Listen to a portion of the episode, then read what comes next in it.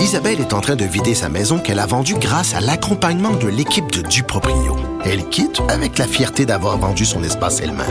Duproprio, on se dédie à l'espace le plus important de votre vie. Un message d'Espace Proprio, une initiative de Desjardins. Protégez vos dépôts, c'est notre but. La SADC protège vos dépôts dans les institutions fédérales, comme les banques. L'AMF les protège dans les institutions provinciales, comme les caisses. Oh, quel arrêt! Découvrez ce qui est protégé à vos dépôts sont protégés.ca. On est avec Catherine euh, Beauvais-Saint-Pierre, présidente de l'Alliance des professeurs et professeurs euh, de Montréal pour réagir évidemment à ce point de presse. Madame Beauvais-Saint-Pierre, euh, bonne première cette saison. Bonjour, bonjour. Bon, on s'est parlé souvent la saison dernière, évidemment. Là, c'est quoi votre réaction à ce point de presse qu'on attendait depuis fort longtemps? Ben, pour être bien honnête, j'ai aucune surprise euh, euh, sur tout ce que j'ai entendu durant ce point de presse-là. Par contre, la surprise est plus de savoir, a, été plus tôt, en fait, il y a deux semaines, quand on nous a pas donné ces informations-là. Oui, lors de la fameuse mise à jour, là. Ben exactement. En fait, c'est la même chose. J'ai souvent l'impression de me répéter, mais on a l'impression que le gouvernement est déphasé un peu là. Et, euh, nous, les élèves rentrent dans deux jours là. alors, c'est sûr que de recevoir ces informations-là la dernière minute, pendant que la rentrée scolaire euh, est, en train de se passer pour le, personnel. Mm. On sait que la rentrée scolaire, ben c'est exigeant pour tout le monde. Et là, on rajoute des éléments différents, on vient ajuster les choses, alors que moi, je m'attendais à ce que ces ajustements-là soient faits il y a deux semaines parce qu'on la connaissait, la situation, elle n'était pas différente il y a deux semaines.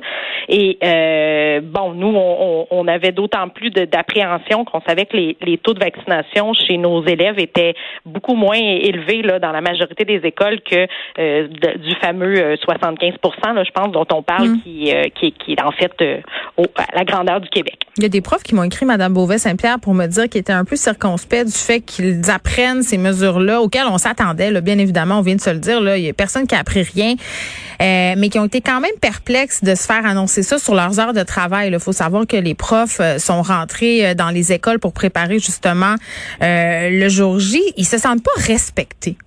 Tout à fait. C'est l'histoire en fait qui se répète depuis le début de cette de, des fameuses conférences de presse. À chaque fois qu'il y en a qui euh, parlent spécifiquement de l'éducation, elles sont toujours à des heures où les profs sont en classe. Et moi aussi, je reçois ce genre de message-là. C'est vrai que c'est insultant parce que euh, ça vient, euh, bon, d'une part donner des informations sur ce qu'ils vont vivre dans, dans les prochains mois, mais ensuite, ben oui, il y a les questions des journalistes, il y a toutes sortes d'éléments.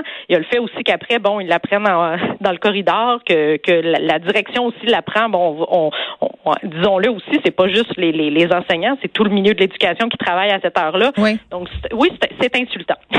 Ben, ben oui, puis bon, là, il vous reste pas grand temps pour vous préparer. Il y a des directions d'école qui avaient mis l'épaule à la roue puis qui s'étaient dit bon, peu importe ce que on va nous annoncer, nous, on va faire la promotion du port du masque. Là, on a appris que dans neuf régions, on allait falloir euh, porter le masque euh, un peu partout. Puis là, Eratum, tantôt, euh, j'ai dit région de Québec, mais c'est pas la capitale nationale comme a été euh, évoqué ce matin, c'est le centre du Québec. Donc, mes excuses.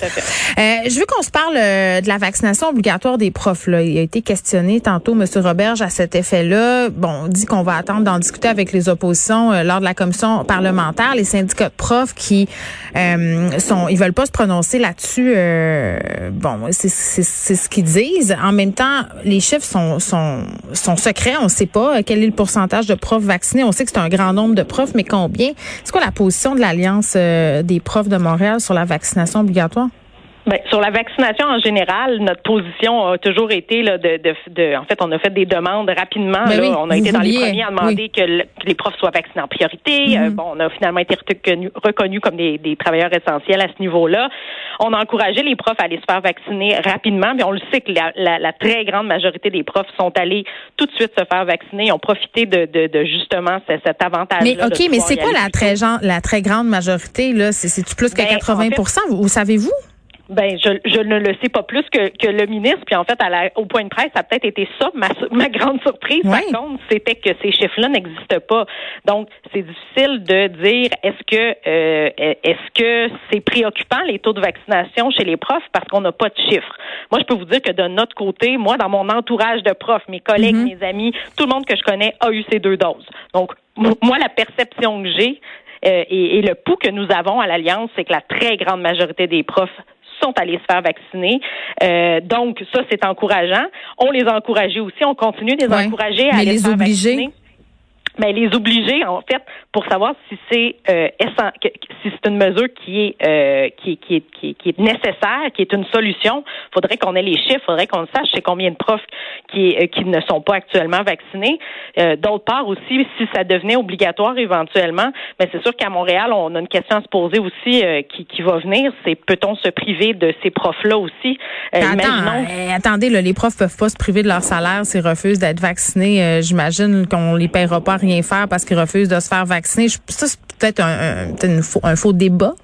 Ben en fait, c'est pas une question de peut-on se priver euh, à ce niveau-là, c'est au, niveau de la pénurie. On le sait que bon, ça aussi c'est le sujet qu'on a l'impression qu'il est le jour de la marmotte à chaque rentrée scolaire, mais la pénurie est encore là. Il nous manque encore de profs. On n'a pas encore les chiffres, mais on le sait que ça va être encore des, des, des chiffres quand même assez inquiétants.